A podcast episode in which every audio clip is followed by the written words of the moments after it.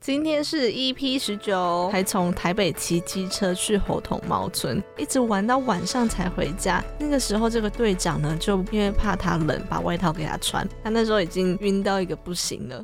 前几天刚好立冬嘛，这就代表冬天要来喽，耶！那你对冬天有什么期待？冬天就是应该要在很冷的天气躲在被子里面看剧，或者是在沙发上喝热可可啊。哎，我对冬天期待是。可以开始吃姜母鸭或是羊肉卤那种很暖和的食物。除了吃这种火锅类的之外，最期待的还有是圣诞节的交换礼物。为什么交换礼物就是要在圣诞节？我的印象是在幼稚园的时候，只要圣诞节就会放一棵圣诞树，然后下面就会摆满很多的礼物，而且那些礼物包装一定都很厉害。我突然想到，就是以前我们学校国中的时候。圣诞节会吃圣诞大餐呢，结果有一次 A 流，然后大家都没办法吃到，就很难过。我记得我小时候就是我们可以填你的圣诞愿望，然后一样是可以挂在圣诞树上。结果你知道怎么样神奇的事发生吗？就会有人偷偷来把礼物送给你。我们的教务主任他会去看小朋友的，就是想要的圣诞礼物，他会去买。而且你想想看，国小那么多人。有一次，我就听到我的名字，他说：“一年级班刘爱咪同学，请现在到教务处集合。”一个一个念哦。如果你没有去拿的话，他就会广播你。然后去的时候，他就拿出一个礼物。你知道我礼物是什么吗？惊喜包。我小时候超喜欢收到惊喜包。你是说有些文具店都会有惊喜？对啊。可是你不觉得我每次拿开惊喜包都很失望哎？我只是喜欢收到那种惊喜的，对，因为不知道里面是什么。我跟听众朋友们说。昨天晚上我在和我们共同朋友聊天，因为我一直想要买一个锅子，我就传那个截图，有两个款式给那个共同朋友看，结果他就说：“哎，你在许愿吗？”我说：“许什么愿？我生日已经过了。”他说：“哦，没有啦，那个你的生日礼物还没有买。”我说：“ 我说不期不待就是没有伤害，不期不待是谁跟你说可以这样用？”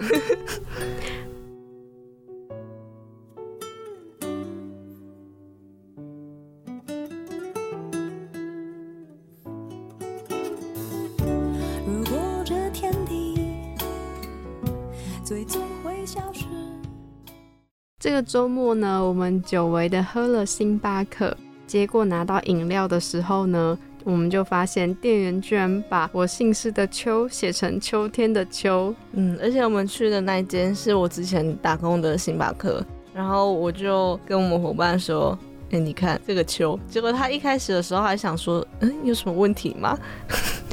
哎，我其实蛮好奇，会不会真的有人的姓氏是秋天的秋？哎，应该是有啦。那为什么我们前面先分享了这个有趣的小故事呢？因为我们今天要介绍的电影也跟搞错名字有一点点的相关，其实是一个蛮大的转折点。对，那我们今天要介绍的电影就是《二十世纪少女》。这个故事的开始呢，就是女主角她回忆起一九九九年她青春初恋的故事。女主角呢是一位十七岁的高中少女，叫做罗宝拉。她有一个好闺蜜，叫做金妍度。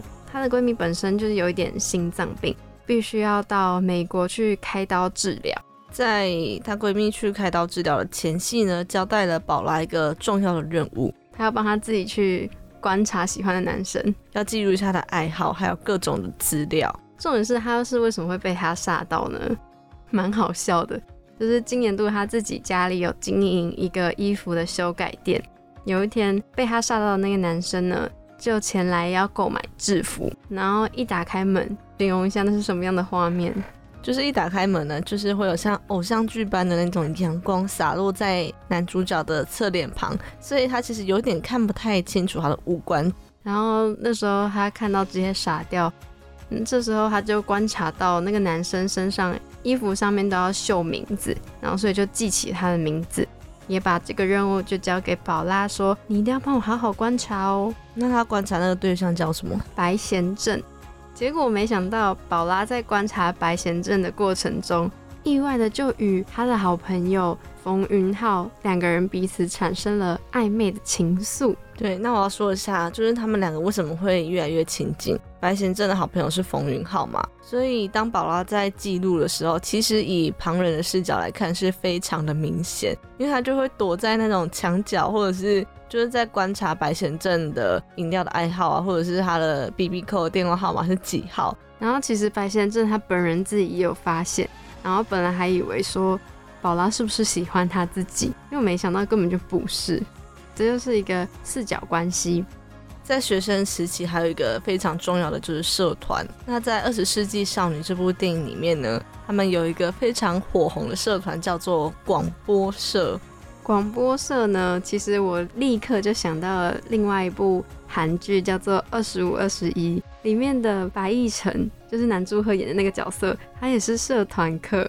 为什么会说他非常的火红？因为他连加入这个社团还要先历经一段甄选，然后在那个甄选里面，我们看到的画面是他们要拿出自己的各种才艺表演。诶，简单来说呢，广播社就是宝拉拉近与冯云浩关系之间的一个契机。那你在看的时候，你觉得有没有哪一个片段是你觉得真的很可爱？诶？可爱吗？我觉得他整部片都会让我觉得宝拉是一个蛮单纯的女孩子嘛。如果是我自己旁观者看，会觉得你这么做就是很容易被人家发现。但是她就是处于一个，嗯，好，我现在来记一下，哪件穿白色的裤子。他喜欢穿卡其衫，我也觉得他就是在里面真的是演一个没有心机的女生。就算到了后面，他与他朋友之间的一些小误会，嗯，他也就是真的就把内心话全部都讲出来，完全没有任何的掩饰之类的。没错，我自己觉得有一个很可爱的地方，就是宝拉第一次要约风云浩出去的时候。他就是问说：“那你这个周末愿不愿意跟我一起去看电影？看电影真的是一个蛮好当做单独约出去的一个地点。那我跟你说，我第一次约会就是在电影院，而且我记得我看什么电影？什么电影？我不能说，为什么？因为这样子太明显，我怕听到。他会听节目吗？好啦，那我再讲最后一个，是我觉得他们在高中就做了一个很疯狂的事情。”他们在校外教学的晚上就自己调酒来喝，哎，而且还是用手指头调的。他们非常的勇敢哎。我以前避旅的时候，就他们也会就是瞎起哄，就说哦，我们等下去买酒就去买酒。我们以前高中的时候去避旅，还真的有人带，他放在行李袋里面。你的真的是太无聊了。那我来分享一下喝到被我妈警告不准再出门的故事。就是我第一次喝酒是在刚好十八岁生日那一天。我记得我们是去吃瓦奇烧肉，然后吃完出来就在东区的顶好广场那边喝，就是 Seven 的易开罐那种。那那时候喝一瓶就觉得，嗯，根本就没怎样嘛，自以为就是酒量蛮好的，殊不知其实因为那种喝起来根本就是糖水而已。再来第二次就是我们高中毕业的时候，大家一起去夜场，我就是喝到醉醺醺的回家，甚至还是同学一起送我回家的。记得还有就是我们班同学把我扛到床上，然后我就直接躺在那边呃。我前面喝懵就是会讲话，但是不会很吵。那我要小小爆料一下，因为我们那时候不是出去南部玩三天嘛？就有一个朋友他就喝酒，那他平常是那种话不多，就他一喝酒，我们都不知道他话变得超级无敌多，就是会一直重复那种。到那个民宿之后，我就要处理一下明天要叫的音档。我在那边处理音档的时候，因为我戴耳机听嘛。他就在我旁边一直叽里呱啦叽里呱啦，我都听不到是他在叽里呱啦的声音，还是我在听我们音档的节目的声音。你说你前阵子刚好去出去玩的时候吗？对，真的超好笑的。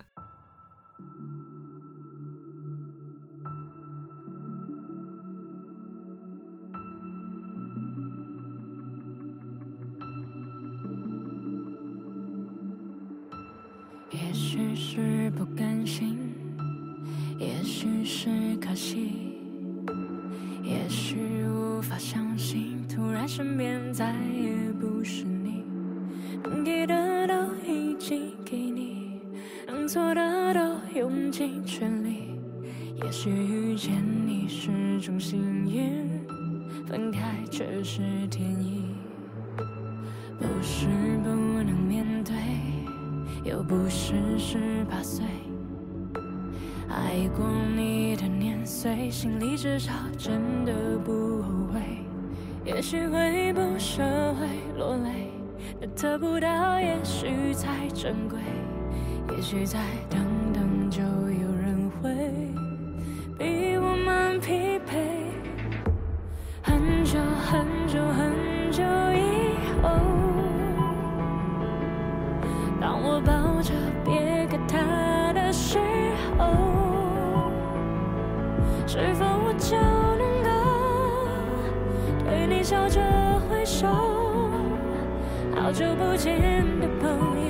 换个角色对你问候。刚刚听到这首歌呢，是邓紫棋的《很久以后》，那只收录在她二零一九的专辑《摩天动物园》。她这张专辑里面的每一首歌，就是以一种动物去做代表。很久以后的代表就是猫，她想要描述的是受了伤之后，就只能偷偷的躲在角落去舔舐它的伤口，但是在人面前却要故作坚强的这种感觉。我觉得每一首歌都有一个动物做代表，真的好可爱哦。他如果以十二生肖做代表的话，会更有那种中华的意味。我觉得好台哦，可以不要吗？很久以后这一首歌的 MV，它就是在描述一段没有结局的爱情。很多人结婚对象通常都不是跟初恋吗？因为你在初恋的时候可能都十几岁那种年纪，你要怎么样很确定说你要跟一个人走到最后？其实很多人就是在经历不同段感情当中，才慢慢的去成长。可是有那种就是可能初恋，然后后来分手之后，中间又在交了几任之后，又找回初恋，后来他们就真的结为正果。我觉得这也算是一种很浪漫的爱情故事。也祝福各位听众朋友都会有一个。美好的爱情，这样会不会很怪？祝福听众朋友们可以听完这首歌之后找到自己的爱情，因为接下来越来越冷了嘛，感觉在冬天或者是圣诞节的时候有一个人陪好像也不错哎。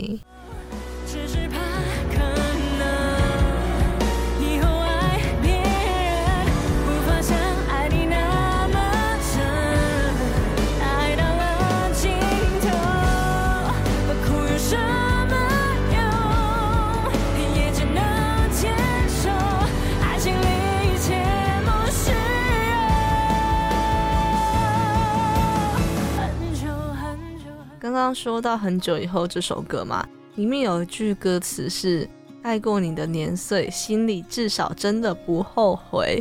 那延续这段歌词呢，我们有收集了一些听众朋友们的爱情故事。第一位是来自台北二十一岁银优的宝贝，这位听众朋友他是系上排球队的球精，那他从大一进去的时候就觉得。哇，戏排的队长人真的好好哦，因为对大家都很慷慨，然后做事也很可靠。到了大一升大的暑假呢，他就跟他前男友分手了。那这个时候呢，身边的好朋友都陆陆续续的，就是有交男朋友或是有暧昧，他就想要跟那个队长再变得更熟一点。对对对，然后有一个契机是他们在开学几周之后呢，球队就相约要去夜场。那这个队长就问他说：“哎，你要不要去啊？”我觉得你要先把他投稿的那个心情起伏描述的更详细一点。那你来讲，就是他前面是说他那时候有回宿舍，然后队长也是住在宿舍，但是他又不好意思主动去问队长说要不要一起去，所以他就是说哦，你们那你要从哪里出发？然后得知说他是从宿舍之后，他就也回应说他也是从宿舍，直到。真的要出发的前一刻，就是时间差不多了，然后队长才主动问他说：“那要不要一起去？”你懂那种就是内心想问又不好意思主动问的那种忐忑吗？嗯，然后等到他真的问的时候，内心一定是非常的澎湃。对他应该开心的要起飞了吧？结果他们就是一起去完之后，聊天呢就断掉了。那这时候的他心想说：“啊，不行啊，绝对不能就这么断掉。”他又再开启了话题，就是他就是谢谢那个队长说，啊，谢谢你昨天让我搭便车这样，然后之后就开始顺利的聊天了。对，而且他们早上还有 morning call，我觉得 morning call 它已经是一个很暧昧的行为了。对，没错没错。我觉得男生平常真的不会愿意做这种事，因为我本人也不会想做这种事。你不要那么出戏。我对他自己睡都来不及了，还要叫别人。还有一个是，他们有一次假日。还从台北骑机车去猴头猫村，一直玩到晚上才回家。那个时候，这个队长呢，就因为怕他冷，把外套给他穿。他那时候已经晕到一个不行了。我觉得就是一个啊，我觉得他是不是对我有意思的那种期待了吧？那有一次呢，他就和队长要走回停机车的地方的时候，就想说，如果十二月队长还没跟我告白的话，我就要自己冲了。就在这个时候，队长就突然说：“哎，等等啦。”他们两个就靠在栏杆旁边没有讲话。过了没多久呢，队长又再次说一次：“哎，干嘛？哦，没事。”然后就感觉说队长好像一直要说什么，但是没有说。不过神奇的是，他们两个都不会觉得尴尬，也可能是因为他们两个就是都很紧张。后来队长就说：“走吧。”走没几步，队长就突然挡住他的前进，把手靠在栏杆上说：“要不要跟我交往？”对，那个时候呢，那个隐忧的宝贝就开心到了不行。对，然后也非常紧张。反正总之，他们两个就很成功的在一起了。听完这个故事，你当时的想法是什么？觉得他们中间在那互相等待跟互相紧张，很可爱。我那时候在看的时候，真的是全程姨母笑的看完这整段，因为他们之后就很成功的在一起嘛。而且这位朋友他在第一次的时候。就很兴奋的想要记录一下他坐在后座的视角，就拍了一张照片，真的好少女哟！那就祝福他们可以继续顺利的下去喽。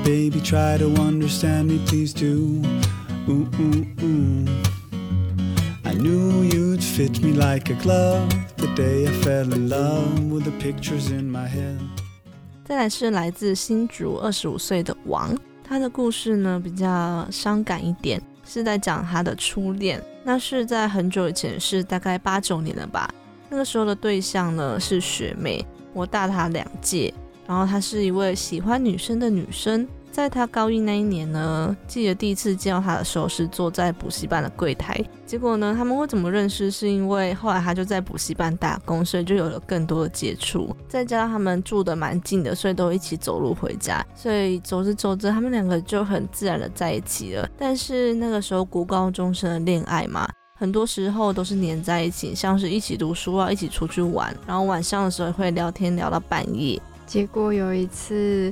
是不是就被那个学妹的妈妈看到了？可能在那个时候会觉得说女生跟女生在一起的那种思想观念还没有办法接受，所以学妹的妈妈就没有办法接受这件事情。当时除了学妹的家人没法接受之外，王的老板也就是那个补习班主任也来跟王谈说，想想到底什么才是对对方最好的。这个故事到后面就是王他提出了分手。他跟学妹说我不爱他了，那他们两个在分手的当下呢，气都哭得稀里哗啦了。但是王他没有承认说他那个时候提分手原因是因为不想耽误学妹，然后也不想因为学妹跟家里吵架而离开。那直到几年之后呢，王确定学妹有一个稳定的男朋友，才跟他坦白这件事情。那也跟他道歉。学妹说，她当下觉得王很自私，但是现在也能够理解他当时的决定了。那也很谢谢说，当时就是这样保护他。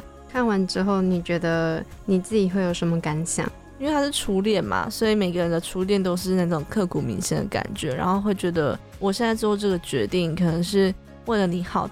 那我想对王说。其实喜欢这件事情本来就不是一个可以控制的事情。那在那个当下，我觉得你已经是做你自己觉得那个可能是对你们彼此最好的决定了。所以现在也不用再有特别愧疚的感觉啦。对，我们要向前进，干巴的。你有没有想过，为什么初恋可以让人家那么的印象深刻？我想呢，应该就是因为是第一次吧。我们总是会对于第一次有一点点想象。或者是期待，我相信如果真的是初恋，然后就遇到自己真的很喜欢的人的话，也会一开始想说我要跟那个人一起在一起到很久很久。就是我们这次看了几个故事啊，我的想法就是，其实初恋给人的感觉可能是很青涩美好的样子，但是一定也会有人是那种，就是当下很埋怨对方。我想说的是，初恋不一定会开花结果，但是都会是你人生中最重要的存在，也会是影响你可能日后不管是在爱情观或是种种的难关的时候，你会想到原来在那个时候有那么一个人的出现，然后也成就了现在的自己。在这部二十世纪少女里面呢，还有一个很重要的就是友谊这件事。你生命中的那位挚友是什么样的存在？要我挑出一个，其实蛮难的，因为我每个时期都会有重要的朋友。那我可以先举例一个，是陪伴我最久的朋友，是国小的挚友。那他对我来说的存在，就是说，即便我们现在两个人的距离蛮远的，然后生活圈也不太一样，平常可能也不会一直都时时刻刻关心对方，但是你就是会知道说，那个人会一直存在。他是在国外吗？对他现在在夏威夷念书哦。自由是可以给人一种很安心的感觉，那种朋友是你不用时常联络，但是你只要发生什么事情的时候，知道说他在，然后跟他说，就是有种安心的感觉啦。那我的挚友呢？我要分享一个，就是大鼻。但是我要先说一下大鼻这个人。我从就是我们在讲《非常律师》那一集，我就讲过他，他完全没有听到。然后到这一集，不知道他会不会知道。我帮你把链接传给他。好，我是怎么认识他？是在国中的时候，因为他是十二班，然后我是十四班。他当时跟我另外一个朋友比较好，我们是一直到高中同班之后才变得越来越好，这样。然后一直到现在，但是他明年也要出国了，很舍不得，总有一天还是会回来。所以你要想说，他就算在国外，你可能也可以就是打个电话啊，或者是传讯息呀。其实真的不用担心距离会是一个问题。那我要称赞他一点是，反正我前阵子的心情没有很好，我就马上打电话给他。结果他也就接了，然后我们就聊了一下。我每次跟他聊完之后，我都觉得哇，就是有种情绪被接住的感觉。他是会给予正能量的人吗？还是他是属于比较默默聆听的类型？我觉得都有而且他要看我可能抱怨的事情或是分享的。如果是抱怨的话，他还说对啊，他怎么这样子啊？这种就是我要听到的话。听到这里的大家，我觉得你们现在可以。立刻拿出手机，让你们生命中觉得很重要的朋友关心他们一下，或是传一个，或是疯狂传贴图刷他存在，让他知道说我真的对你很重要，你也对我很重要哦。我明白，太放不开你的爱，太熟悉你的关怀，分不开，想你算是安慰还是悲哀？而现在。就算时针都停摆，就算生命像尘埃，分不开，我们也许反而更相信爱。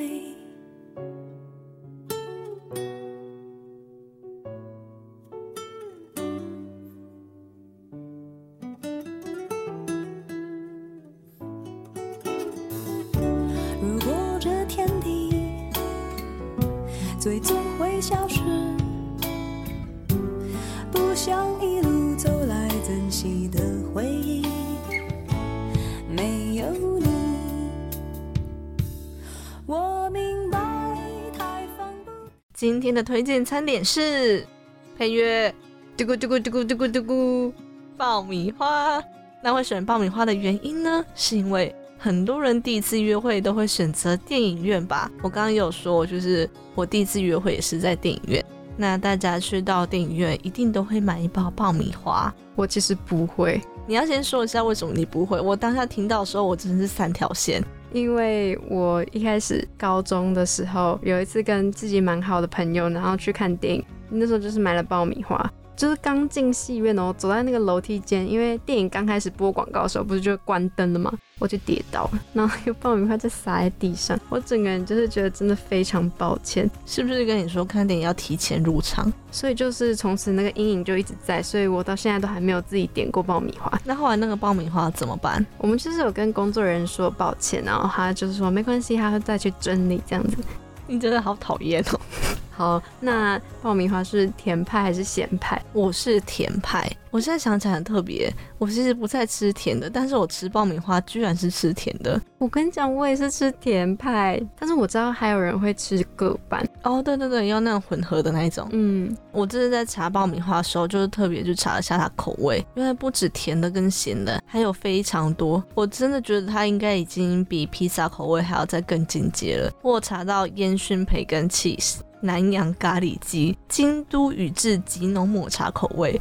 我喜欢吃有一种是圆形，然后很扎实口感的那种爆米花，然后甜的。我觉得就既然你要出有口味，就不能那种要甜不甜，要咸不咸，就是要那种味道很浓厚那样子。哦，所以你不能接受综合的？对，我不能接受综合的。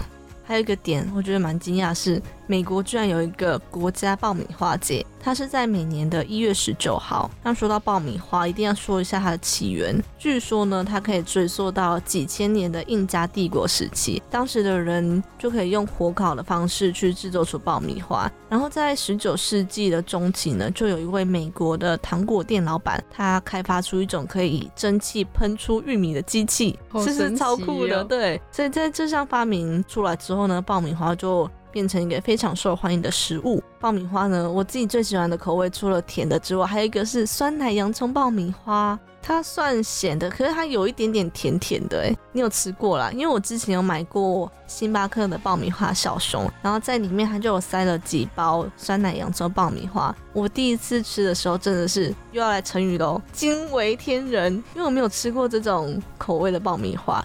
它带有一点像洋葱圈的味道，就它里面大概三四包吧，我大概两三天都吃完了。不知道宝拉和云浩他们喜欢甜的还是咸的口味的爆米花呢？我猜一定是甜滋滋的爆米花，因为他们整个电影看起来让我就是处在一个少女情怀里面。看完《二十世纪少女》呢，我觉得初恋真的是一段难忘又美好的回忆，而且我看完之后都很想要好好的感谢我初恋他在那段日子的照顾还有贴心，也是他让我知道说，原来除了家人和朋友，也会有一个人愿意把我放在他的心上，然后珍惜我们在一起的每个点滴。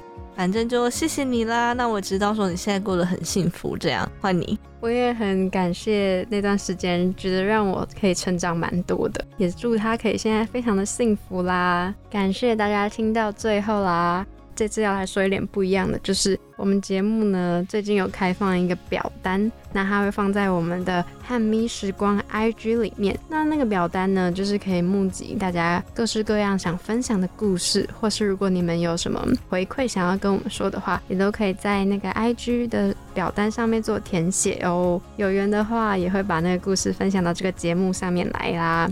另外，大家如果有想要点播的歌或是影剧的话，也可以在表单做填写哦。本集节目同样也会上架到三奥平台、Spotify、Apple Podcasts。那就这样喽，拜拜。是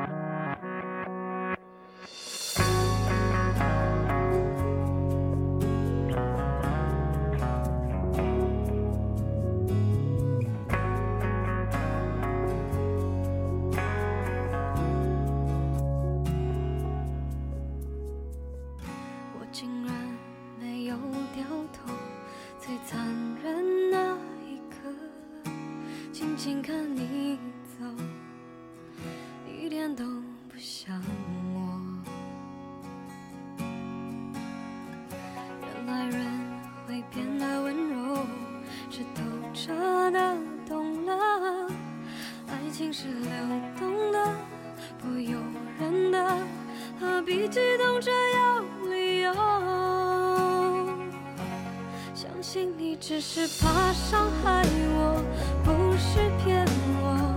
很爱过谁会舍得？把我的梦摇醒了，宣布幸福不会来了。用心酸微笑去原谅